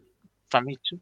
Pero me acuerdo que cuando decían, has sacado un 40 en Famitsu, todo el mundo flipaba en colores. Y sí que mola, sí que, sí que estaba muy bien. Pero realmente, hasta cuando ve los 40 que han habido en Famitsu, algunos no tienen sentido. Y, que, hay otros juegos que no lo han conseguido. Entonces, hay que saber eh, leer entre líneas, saber, eh, leer el contenido, lo que opinan y saber lo que te, lo que te puede gustar con eso. Y personalmente, creo que las notas, pues eso, no tienen ya el sentido o nunca, nunca lo han tenido y antes simplemente me gustaban porque eran más pequeño, porque me gustaba ese rollo de los 40 y de los 10 perfectos, pero que ahora mismo me gustan más otros sistemas como la página Eurogamer que ponen recomendados o imprescindibles y que no te dicen que sea una obra maestra, simplemente que es algo que para su género, ¿sabes? Si te gusta ese género, te deberías de comprártelo porque es de lo mejorcito, por ejemplo. Pero si ves un imprescindible en un juego de conducción, no significa que sea un 10 para ti. Simplemente hay que leer ese comentario, hay que, hay que leerse de qué va, ver qué género es y, ver eso. Eh, no centrarse solamente en una, en una nota. No sé, perdón por el texto, ¿eh? porque igual estoy hablando de más. yo creo que lo has, expresado muy bien y, creo que tienes toda la razón. Eh, a mi modo de ver, eh, hay un problema de base. Es decir, se le está exigiendo a los medios especializados que cuando analizan algo y le ponen una nota, esa nota sea en consecuencia del medio en sí, no de una persona que lo ha analizado. Me, explico. Cuando yo era pequeño, yo no recuerdo qué medio era en concreto, pero, pero yo recuerdo que salía, imaginaros, Street of Race 2 y había cuatro o cinco personas de ese medio, de esa revista, que lo habían jugado y daban su opinión. Y habían tres buenas y dos malas, o dos regulares, ¿sabéis? Había un compendio de cinco perfiles diferentes de jugador. Eh, eso al final, en, como en casi todos los ámbitos laborales, hoy en día no se hace. Hay una persona y esa persona se come el juego. ¿Y qué pasa? Una persona es un ser humano y puede tener épocas mm, buenas y malas, eh, que tenga favoritismos o no, que le guste ese género o no. Está claro que su jefe le va a dar el género que más se acopla a él porque sabe que lo va a jugar eh, con más experiencia, lo va a jugar, lo va a analizar mejor y, lo, vamos, y lo va a tener a tiempo el análisis. Es que además luego tenemos eso, muchas veces los análisis a la pobre gente que se dedica a esto les dan 3, 5, 7 días. Y se tienen que pulir un juego a lo mejor de 40 o 60 horas. Entonces, eh, se le está exigiendo a los medios algo que no, no pueden ofrecer. Y, y, lo que quiero hacer, todo esto viene porque quiero hacer matiz en que jamás, creo que jamás deberíamos criticar al analista. Y todo esto lo digo porque ha habido mucha crítica personal a cierto analista de cierto medio, ¿de acuerdo? Al que yo sigo. Y, entonces, imaginaros que yo mm, esto hubiese cuajado y me hago eh, analista de videojuegos y yo juego videojuegos y claro, como profesional no debería de, anteponer mi opinión personal pura y dura de un juego. Yo tendría que valorar el producto como tal, con todo su, con toda su amplitud, ¿de acuerdo?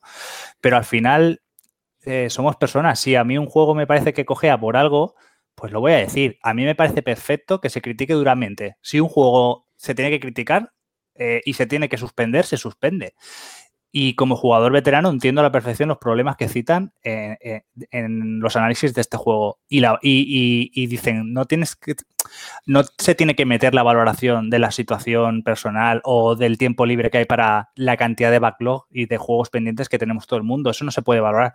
Pues para mí me parece importante valorar. Es decir, no es lo mismo que salga en nuestra época de Master System, salía un juego cada tres meses, por decir algo, ¿de acuerdo?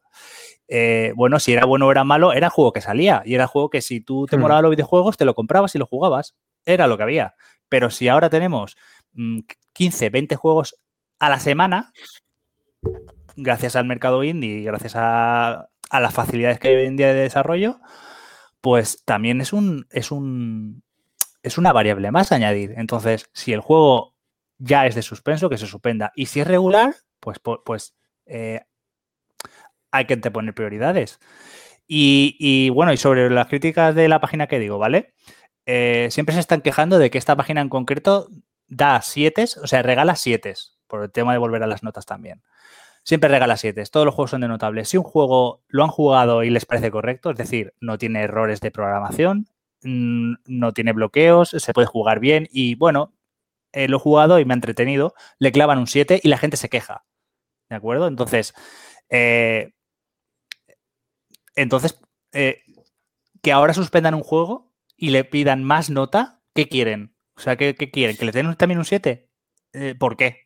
¿Sabéis? Quiero decir, lo que ha comentado Borja de las varas de medir, eh, es que esta vara de medir no es como yo soy Nintendero, si un juego es de Nintendo le doy más nota, que también está eso por ahí, ¿vale? Hay gente que es así. Pero yo me, pero es que esto se extrapola a las compañías. Es decir, si una compañía has nombrado Ubisoft, ¿no, Borja? Pues la voy a reutilizar, ¿de acuerdo? Si, si Ubisoft saca un juego, ¿vale? Repite la misma fórmula y como la base de, esa fórmula funciona, porque la base funciona, pero todo lo que te da es, es más de lo mismo, eh, mm, un 7. No se le critica, no se le critica que, que es continuista o que son conservadores, que no innova, pero luego te saca un indie, un pobre indie que no tiene ni, la décima parte de un presupuesto de Ubisoft, te sacan un juego plataforma 2D y eh, que no innova, que se hace repetitivo, que no sé qué, y dices, pero vamos a ver, todos estos puntos negativos no estaban en un juego como, por ejemplo, que igual no lo tiene, ¿vale? Pero lo pongo de ejemplo, un Assassin's Creed o un Watch Dogs. Entonces, eh, ahí al final hay tantas varas de medir que es normal que la gente con la prensa esté enfadada. Yo eso lo entiendo. Pero lo de este juego, eh, eh, todo lo que se ha montado, la, crítica negativa, que se, o sea, la crítica negativa no, los ataques a las críticas negativas de este juego no los entiendo para nada. Porque ese es un juego que tiene que suspender, se suspende y fin. Que es un juego que no se merece un 4, que se puede poner un 5 o un 6, pero es que más da esa persona en concreto por su experiencia, por la, la oferta de juegos que hay ahora mismo en el mercado y porque el juego no le gusta y porque el juego vamos a decirlo claramente, no es un buen juego, tiene muchas pegas, pues un 4, un suspenso y punto. O sea, es que, mm, mm, no sé. Sí, yo, yo si, si quieres, César, eh, añadiría los dos puntos, ¿vale? Lo de la vara de, de, medir, yo creo que la gente, hay gente, la gente se queja de todo, partiendo de esa idea. Sí, eso de bases, sí. Pero creo que la gente se ha quejado de de que aquí se le ha valorado y se le ha podido valorar bien que sea un juego de suspenso, un juego que no es bueno, pero ha habido muchos casos en los que juegos que no han sido buenos se les ha aprobado, incluso les han tenido una nota considerable, ¿no? Mm. Y yo creo que viene un poco de ahí de decir, joder, a estos que se les ha suspendido, que les puedes suspender, ¿no? O puedes tener una valoración baja, pero en otros casos no. O en otros casos nos, habéis intentado colar ciertas cosas que han demostrado, pues, sobre todo juegos con muchos fallos, con bugs y tal. Hmm. Aquí irá, iba la segunda parte.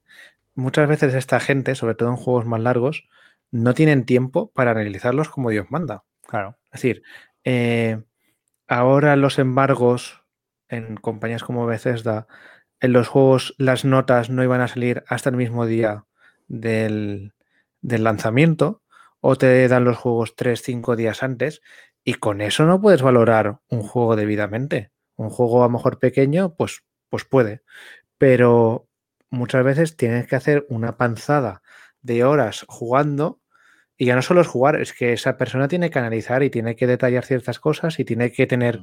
una narrativa también escribiendo la, el artículo, ¿no? Entonces, yo creo que se juntan un poco las dos partes. Muchas veces no tienen tiempo para poder analizar los juegos. Cuando eh, sigo a varios redactores de, distintas, de distintos sitios, ¿no?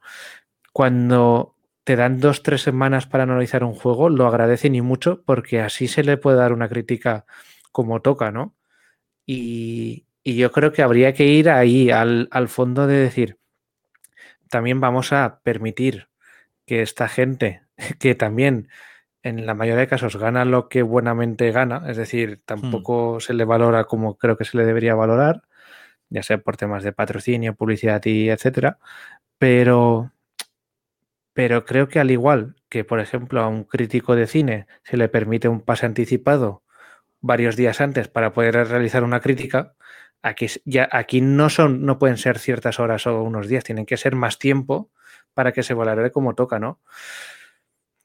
Yo creo que iría por las dos cosas, un poco porque valoren realmente el juego que tienen y no por la compañía que sea, que eso ha habido muchos casos, y luego también que dejen tiempo para que, que puedan valorar como toca esos juegos, ¿no? Es decir, no puede ser que te dé, ¿no? Eh, dos días antes te doy la versión previa del juego y, lo analizas, ¿no? Claro, para la web, eh, o para, sí, para la web o para la revista, cuanto antes saca, saque esa, esa crítica, más visitas va a tener, ¿no?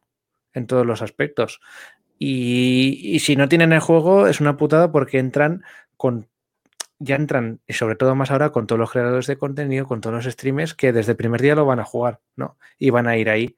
Entonces es un duelo un poco a muerte entre la revista que tengo que analizarlo, pero es que enseguida te va a analizar o te va a jugar este, esta persona al juego y van a pasar de mí, ¿no? Y están un poco, yo creo que entre la espada y la pared muchas veces. Bueno, estoy aquí aguantándome, ¿eh? Sí, sí. Dale, dale. He visto ahora que querías hablar, perdona. no, no, no, no. Para nada. Uf, es, además, ahora que me dejáis con el coche escoba, ay, ay, ay. primero eh, eh, puedo adoptar el papel de Chimo que tiene así un poco de tiquismiquis de, ah, pues has dicho no sé qué. Eh, en este caso, mm, la audiencia puede ver el análisis concienzudo que hacemos como Chimo en dos minutos se ha visto un gameplay y, ha dicho que se parece a, a, un juego de Ubisoft. A ver. Eh, pero vamos aparte, vamos aparte. Ya me es broma, sí, es broma. Y, y, que Borja precisamente ha puesto un ejemplo con el Ghost Recon Breakpoint que tiene un 58 de Metacritic. Pero bueno, no pasa nada. Eso me entiende. Eh, si, si, si, he dicho también ese juego es porque pues incluso si ponen 58 de Ubisoft, es un juego que ha salido directamente roto. Que podía ser un 3, sí, sí, totalmente de acuerdo. De hecho, a eso iba. Yo, con respecto a Biomutant, eh, estoy de acuerdo con que sea un suspenso. Eh, me, parece, me parece bien. una pena por los desarrolladores, lógicamente, que, que, han puesto mucho trabajo seguro ahí y pues bueno, pues no, al final no han podido. Y también a los fans del juego, que seguramente, como siempre decimos, ¿no? Siempre hay un juego favorito para alguien. Entonces, este lo será para mucha gente también. Entonces, me parece de suspenso, pues como me parece de suspenso muchos otros juegos, como los que habéis nombrado, por ejemplo. y que se les perdona menos porque yo creo que no es lo mismo que venga el public relationship de, mm, pues eso, Ubisoft, a decirte que si quieres claves o que si quieres venir a el evento que organizo para L3 hace años, etcétera, etcétera, etcétera, que, que venga un jueguecito de 20 personas y prometiese mucho y salió mal. Eso por ahí. Eh, a lo que comentaba César, que mm, como yo voy a dar nombres y apellidos de todo el mundo, César, creo que estás hablando de Vandal. Que les han dado un cuatro. Sí, eh, a ver, si yo omito información, pero luego la vas a destripar, pues no sirve, no sirve de nada que, la omita, pero va, que sí, que sí. No, no, pero que lo iba a nombrar yo. Ah, el redactor de Vandal, que ahora mismo no sé, no me, acuerdo su nombre, pero. Carlos pues, Leiva. Pues, también le han dado de le han dado de palos en las redes porque ha puesto un 4 en juego, pues ya ves tú. Es que de verdad la gente está loquísima. Eh, aún le queda la música. pues eso, que, es que hay, veces que dices, por favor, paremos un poquito, que estamos un poco locos, que cada uno tiene su opinión. Oye, si este chaval tiene la oportunidad de escribirlo en una revista, pues es su opinión. Y todos los análisis son subjetivos. Todos. Claro. Todos. Porque eh, a, mí me puede parecer una obra maestra un juego que no lo es, objetivamente, pero a mí me ha gustado mucho.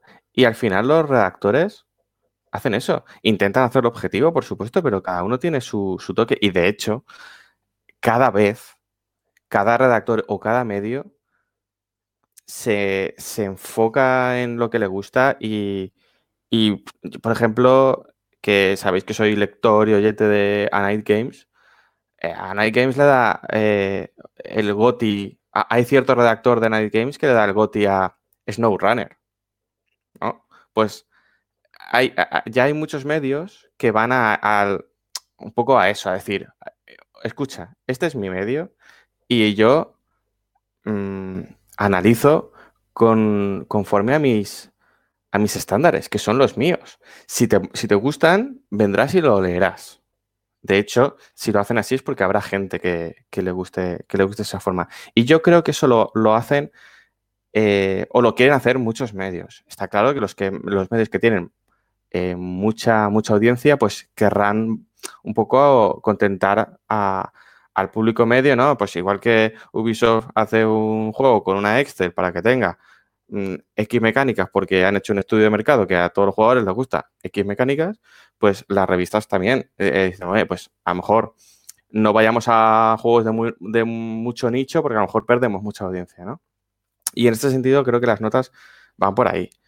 Mm, lo que comentaba Borja sobre los embargos y sobre pues que los críticos de cine y, tal, y, también un poco las condiciones de laborales, pues totalmente de acuerdo. Todos trabajamos y, todos eh, queremos que los camaradas, la clase obrera, siga, eh, eh, pueda vivir de primero de su pasión o por lo menos de su trabajo, ¿no? que es, creo que em, el ejemplo de los que estamos aquí, que vivimos de nuestro trabajo, no de nuestra pasión. No, entonces. Y, ahora, ahora hablando, perdóname. no, no, di, di. De, nosotros vivimos constantemente en eso. Nos ponen unos requisitos que muchas veces son imposibles de cumplir. Y a esta gente le pasa lo mismo. Analizar un juego en dos, tres días, una semana, pues muchas veces es imposible y llegas quemado y te quemas y no sale un, pues una pieza como toca, ¿no? Que a nosotros nos pasa, nos pasa exactamente lo mismo, pero en vez de redactando, pues en una consultoría o en, o en una empresa de informática o lo que sea, ¿no? Eso es, es decir, empatía a tope, ¿vale? Ese era el mensaje a transmitir. Pero sabemos lo que hay. Desde la empatía a tope, pues también decir que, que yo no pongo eso en, el, cesto para poner excusas de, de, este tipo de, o de un análisis que a lo mejor no, no me guste o, o, que vea que el trabajo no está bien hecho, ¿no? Eh, incluso en, otro ámbito, ¿no? Pues, oye, intenta hacer lo mejor dentro de tus posibilidades, ¿no? Y seguro que todos los analistas intentan hacerlo bien dentro de sus posibilidades, por eso el que a un analista se le critique redes sociales por poner una nota que realmente es que además, mira que no quiero hacer estos comentarios, pero es que seguro que quien le critique no se ha leído ni el 10% del texto que ha puesto en el artículo, pues de verdad, no. y Chimo comentaba, iba por ahí, ¿no? por el tema de, vamos a, eh, me gusta que ya no haya notas. De pequeño me gustaban, o sea, las notas, las notas cuando era joven, pero ahora no me gusta porque a lo mejor categoriza un juego en algo que no es, ¿vale? Pues es un discurso y, es un discurso que hacen ahora muchos medios. Bajo mi punto de vista, a mí me gustan las notas. Me, gusta la forma de puntuar. Yo, en mi, en mi clasificación particular, le pongo notas al juego. Ahora, eh, sí que es verdad que estoy muy, muy en desacuerdo en cómo se ponen notas en, la industria en la industria de los videojuegos, por eso en la prensa de los videojuegos, por eso en la comparación con los críticos de cine, la verdad es que mm, mm, no lo quiero comparar porque, porque a lo mejor podríamos caer en ciertos clichés y no quiero que se me malinterprete, pero eh, es que hay algunas notas que no son serias. Eh, mm, cuando estamos puntuando, está bien que un agregador de notas como Metacritic vaya de 0 a 100, pero hay revistas que puntúan en base a números y un decimal. ¿Me estás diciendo tú que un juego, que sabes la diferencia que hay entre un 8,3 y 8,7? ¿Me lo quieres decir? Porque yo no, eso no lo entiendo, sinceramente. Eh, igual que tampoco entiendo el, como comentabais antes, ¿no? Que eh, para no, muchas veces los periodistas para no mojarse, pues un 7. Y un 7, hay revistas que en un 7 es mala nota. Y dices tú, la leche, ojalá hubiese sacado yo un 7 en toda mi vida. Es decir, de, media, ¿no? E, en, todos los exámenes, en todo lo que hago en la vida, sacar un 7. Joder, ya me gustaría, ¿no? En, algún momento. Pues es que también es verdad. Eh, luego sale un juego, eh, pues no sé, ya es que me acuerdo de algunos análisis, pero sale un Charter 3 y le ponen un 9 y a las hordas, que no le ha puesto un 10. ¿No? Ah, tranquilízate, ¿eh? ¿No? Un poco yo creo que, estamos en, un, punto en el que las notas no son realistas, porque es que eh, ¿hay alguna diferencia de un 1 a un 4? Em, eh, ¿Cuántas notas hay? Si tú te vas ahora a una, a una, empresa que ponga notas, a un medio, como Banda o Station, eh, ¿cuántos juegos hay de 1 a 4? ¿Y cuántos juegos hay de 6 a 8? O de 6 a 9, que son tres números. No puede ser que todos los juegos estén en el, entre el 7 y el 8, porque entonces, ¿qué, estás diferenciando? ¿no? ¿Cuál es tu criterio?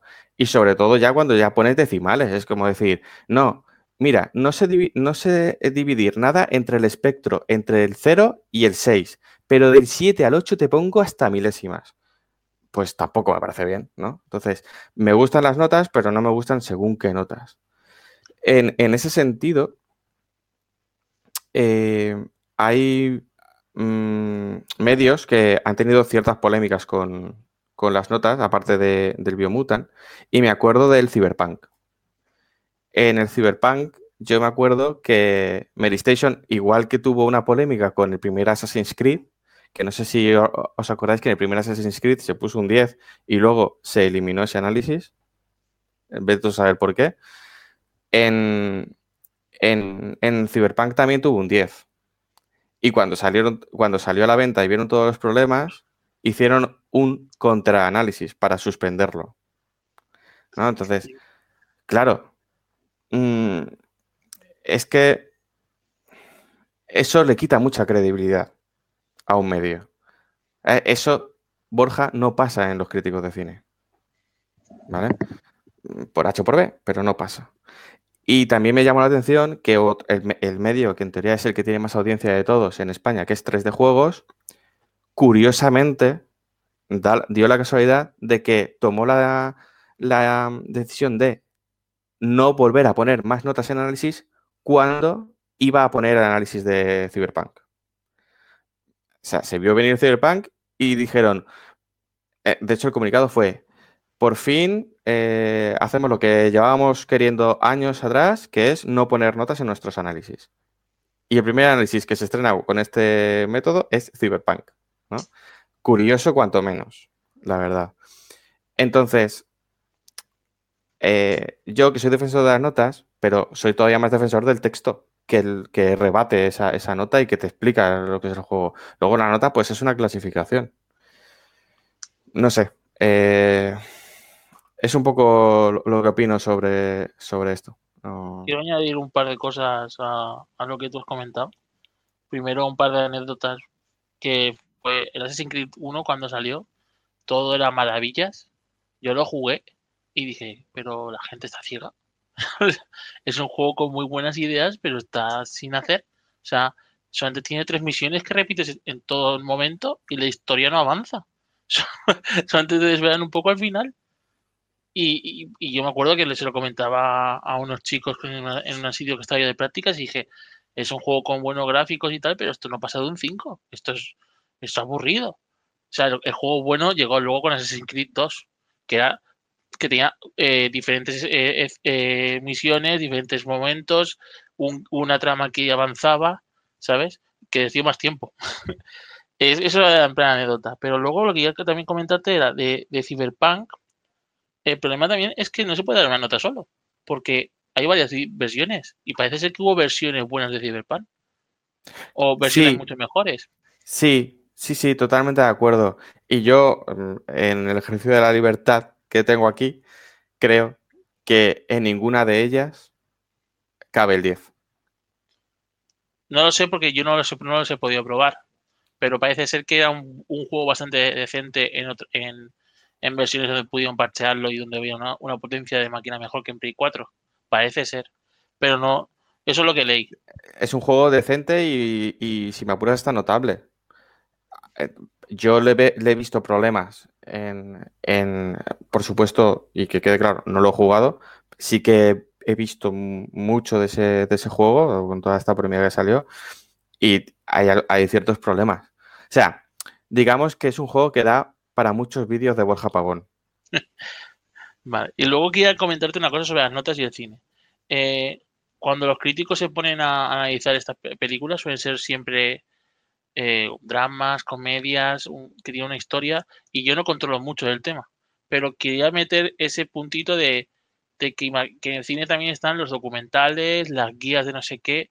Pues nosotros en los videojuegos tenemos lo mismo que son los géneros y cómo vas a poner notas o especificar cosas eh, a un juego de conducción va a ser mucho distinto, muy distinto a un juego de acción, va a ser muy distinto y además eh, va a ser tan distinto que para hacer unas notas con decimales, con cosas, debíamos de, de, tener parámetros para cada género. Y aún así no funcionaría. Porque sería lo realista, porque pondrías una valoración según unos parámetros, pero realmente imagínate que Gran Turismo tuviera todo mejor por gráficos, por control, por tal, pero realmente yo cuando juegue como, como jugador, mi sensación con Forza Horizon es mucho mejor que con Gran Turismo, por mucho, aunque los parámetros sean de Gran. Turismo sean más superiores. ¿Sabes? Sí, sí, estoy de acuerdo. es, complicada, es muy complicada. Y, claro, de ahí la, eh, de ahí la clasificación que, perdona. parece difícil. Perdona. No, no, perdona, perdona, que nos estábamos solapando. No, es que te decía que de ahí la clasificación de que tú comentabas de Eurogamer, ¿no? Del recomendable e imprescindible, que me parece una muy buena clasificación. Incluso si en lugar de notas, o sea, yo lo que no veo son notas del 0 al 10. No veo el yo no entiendo ese espectro para, poner notas, ni en un videojuego ni en nada. Pero claro. pero en, tu, manera va a ser también muy discutible, porque la sensación tuya y mía, imagínate que a ti Gran Turismo te flipa. Pero yo digo, oye, es que yo juego Gran Turismo y no me mm. llega y Forza me entretiene, me tiene ahí. Seguramente porque cuando lo analicemos, uno sea más realista, otro sea un poco más arcade, nuestra forma de jugar sea distinta. Y pues es muy mm. difícil poner unas notas sobre eso. Pero para eso está el texto. Ya, ya, para eso está el texto, está claro. Pero ya, va, a haber una, ya va a haber una crítica, una controversia. No va, no va a ser algo totalmente objetivo, es imposible. Porque claro. Porque es una, es, una obra de arte que es subjetiva y que le llega a cada persona de una forma distinta. Por eso de las notas siempre va, a haber tema, siempre. Sí, siempre van a dar, siempre van a dar eh, mm, salseo, ¿no? Eh, pero es que los textos son, es que decir, que es que el redactor se ha tirado, eh, eh, que son 3.000 palabras las que meten, es que, que no son, que no son cosa, cosa menor. reducir solo a la nota el análisis es que me parece, pues eso, de falta de madurez, realmente. Por ejemplo, el otro día estaba escuchando el podcast de Night y Albert García comentaba que le tocó hacer. Bueno, estaban hablando de Dark Souls y de la, y de la saga Souls. Y comentaban cómo hicieron los análisis de los primeros Souls sin que el juego hubiese salido a la, a la venta. Por lo tanto, no había guías. Y sabéis que los Dark Souls son juegos que, mm, digamos que dentro de su eh, forma de jugar, cabe perfectamente que lo hagas con una guía. Y decían, pues eso, que les resultó complicado y tal. Y por ejemplo, al, Albert García, en el primer Dark Souls, dijo, ese me tocó analizarlo a mí para Eurogamer y no estoy nada, con el tiempo, no estoy nada de acuerdo con, con mi análisis, ¿no? Pues porque en ese momento no le supe ver. No le supe ver las cosas buenas que tenía, ¿no? No supe ver que quizá, y yo lo digo quizá, era una obra maestra o que iba a trascender a su género. Y, pues mira, pues entre que no lo entendí, eh, su dificultad, etcétera, etcétera, etcétera, y mil cosas, mil factores, pues mm, no lo vi. Y eso es lo que le puede pasar a cualquier persona. Pero es que ese juego tiene un, problema grande. Y ese inicio que hasta jugadores con mucho, con mucha habilidad y con mucho, muchos años de experiencia, no soy yo. Soy, estoy estoy pensando en un amigo mío eh, el inicio es difícil. o sea, no tiene sentido. No, no hay un tutorial eh, bien hecho. A mi, es una opinión, ¿eh? ¿eh? Y tiene una entrada tan difícil que hasta que llega lo maravilloso, el lore, cuando lo entiendes, cuando entiendes el mapa interconectado y, y te llega lo bueno, tiene una. Es que es tan, difícil al principio que, claro, si solamente tú tienes un día o dos para sacar análisis, es jodido, ¿eh? bueno, de hecho, yo tengo un, tengo un libro que se llama You Died. Eh, déjame que me levante y, te diga la, autora, porque no me acuerdo de memoria, que es básicamente la experiencia de analizar Dark Souls, le dio para un libro de pues más de 300 páginas.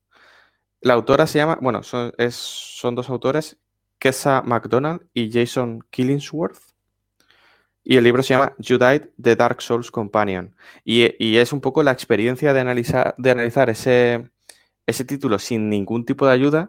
Pues imagínate, bueno, tú has visto, el, creo que tú has visto el juego entero, aunque sea, aunque sea sin jugarlo, pero en gameplay, ¿verdad? Yo me he destrozado, me he destrozado una de las mayores experiencias eh, relativas de que podemos, que alguien puede vivir, porque lo seguí con lo consumer y lo eulogio, mm. que, que lo recuerdo maravilloso, me acuerdo del stream final, que, que, no bajé ni a la calle con mis amigos, porque fue un viaje muy guay, muy guay con el consumer, pero claro, me perdí ese inicio, mm. esa lucha para entender el juego que creo que tiene un toque de, de maravilloso cuando haces el chip que tú sí que lo viviste. Mm.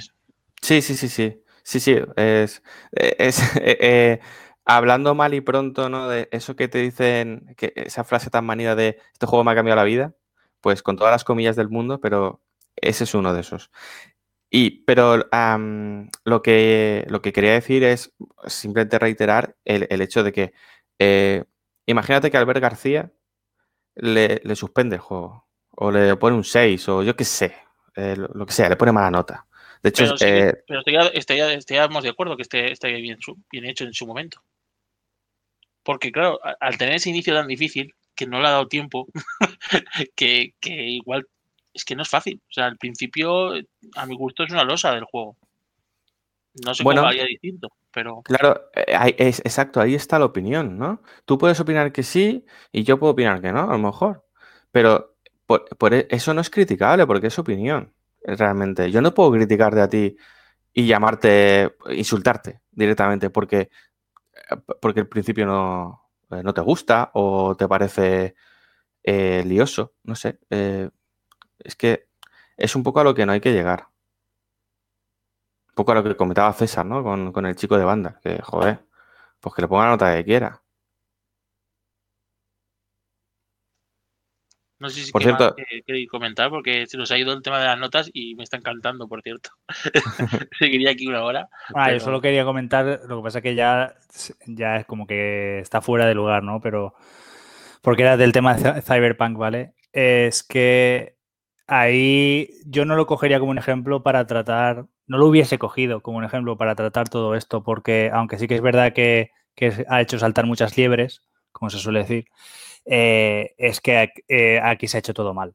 O sea, mm, la prensa hay que romper un poco la lanza a su favor de. O sea, es que las, las versiones de consola no la tenían para probar. O sea, y tampoco podían decirlo, pa- parece ser, porque es que yo juraría que ningún medio, hasta que el juego estaba en tiendas, dijo: Hemos analizado la versión de PC porque no tenemos la de consola. César, totalmente de acuerdo. Totalmente de acuerdo. De hecho, no me acordaba y, y qué bien, qué bien que lo has recordado.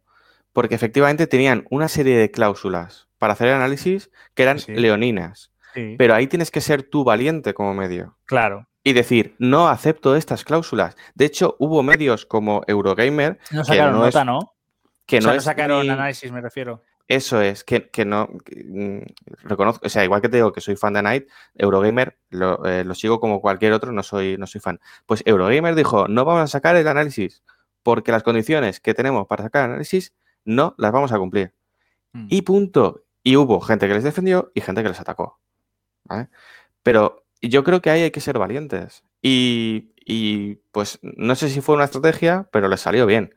Pero si- eh, sin ser estrategia, yo creo que eso lo, lo tenemos que ser todos en nuestro ámbito de trabajo.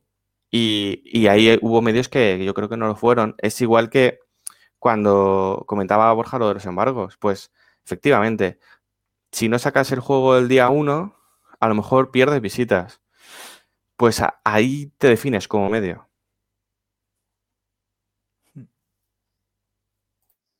Sí, es difícil, creo- ¿eh? Yo-. Eh, eh, Es muy complicado porque al final recibes la presión de que tienes una fecha muy próxima, pero también puedes recibir la presión de tu propia empresa, de tu propio medio, diciéndote, "Eh, esto lo tenemos que sacar esta fecha, porque si no a mí el jefe de este me va a decir que por qué no lo he sacado, ¿no? Es decir, entra un problema de, de, pues de presiones. Yo en este caso, yo, yo voy adelante con la valentía, como has comentado Eurogamer en este caso, o de otros medios, cuando en su momento también lo han dicho, de, que llevamos todos en general con unas condiciones justas como para que todavía nos den una vuelta de tuerca más, ¿no? Y no poder realizar las cosas o, joder, si yo necesito, creo que necesito hacer un análisis de 3.000 palabras, un análisis, un videoanálisis también, de un cuarto de hora explicando los detalles, tal, necesito tiempo, ¿sabes? Necesito tiempo para jugarlo y luego necesito tiempo para escribir o hacer el vídeo y editarlo, etcétera. Mm, Hay que ser valiente y, y, en algunos casos creo que ha pasado. A Night siempre, como va por la parte más indie y tal, los tiempos de desarrollo de análisis son distintos, ¿no?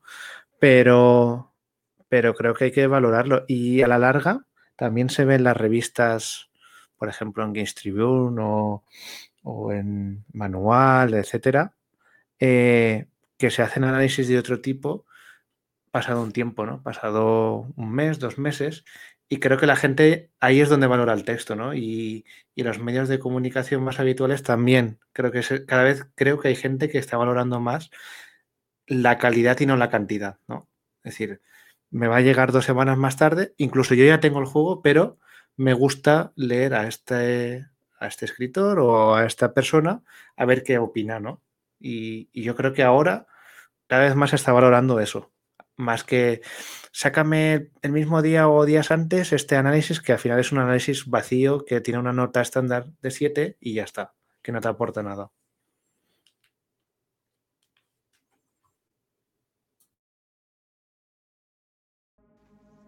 Pues ha quedado buena noche, ¿no? Sí. Vale. Buen alegato final. pues no sé cómo lo veis, pero yo cerraría ya. Sí, sí. Yo también. Creo que ha quedado redondito. Yo, ¿eh? yo ahora empezaría con el plato principal. Hombre, tenemos material para hablar hasta, hasta que se haga de día, ¿eh? Realmente. Sí. Pero lo dejaría aquí. Y con esto terminamos el programa de esta semana. Como ya hemos hecho la despedida al principio del programa, pues no hace falta decir mucho más. Ya sabéis dónde estamos. Y agradeceros a todos vuestros comentarios cuando los hagáis, que seguro que los vais a hacer.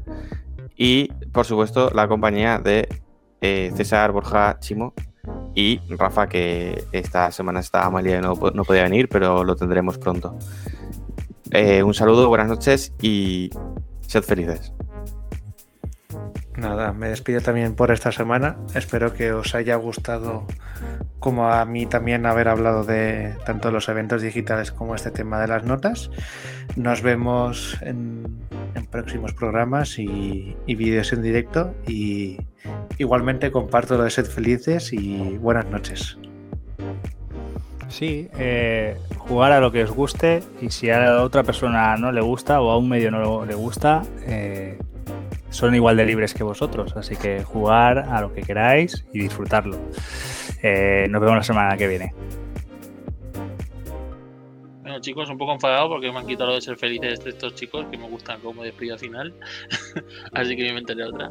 Pero nada, pues esperamos, esperamos que, os haya gustado esta, este debatillo que hemos tenido y esta noticia. Nos dejamos muchas cosas en el tintero. Y nada, eh, nos vemos en la siguiente semana. Hakuna Matata.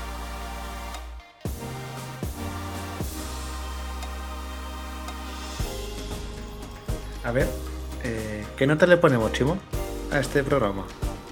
Cinco rajas. Yo le pondría un 7. Ni para ti ni para mí. Espera, espera. Un 10.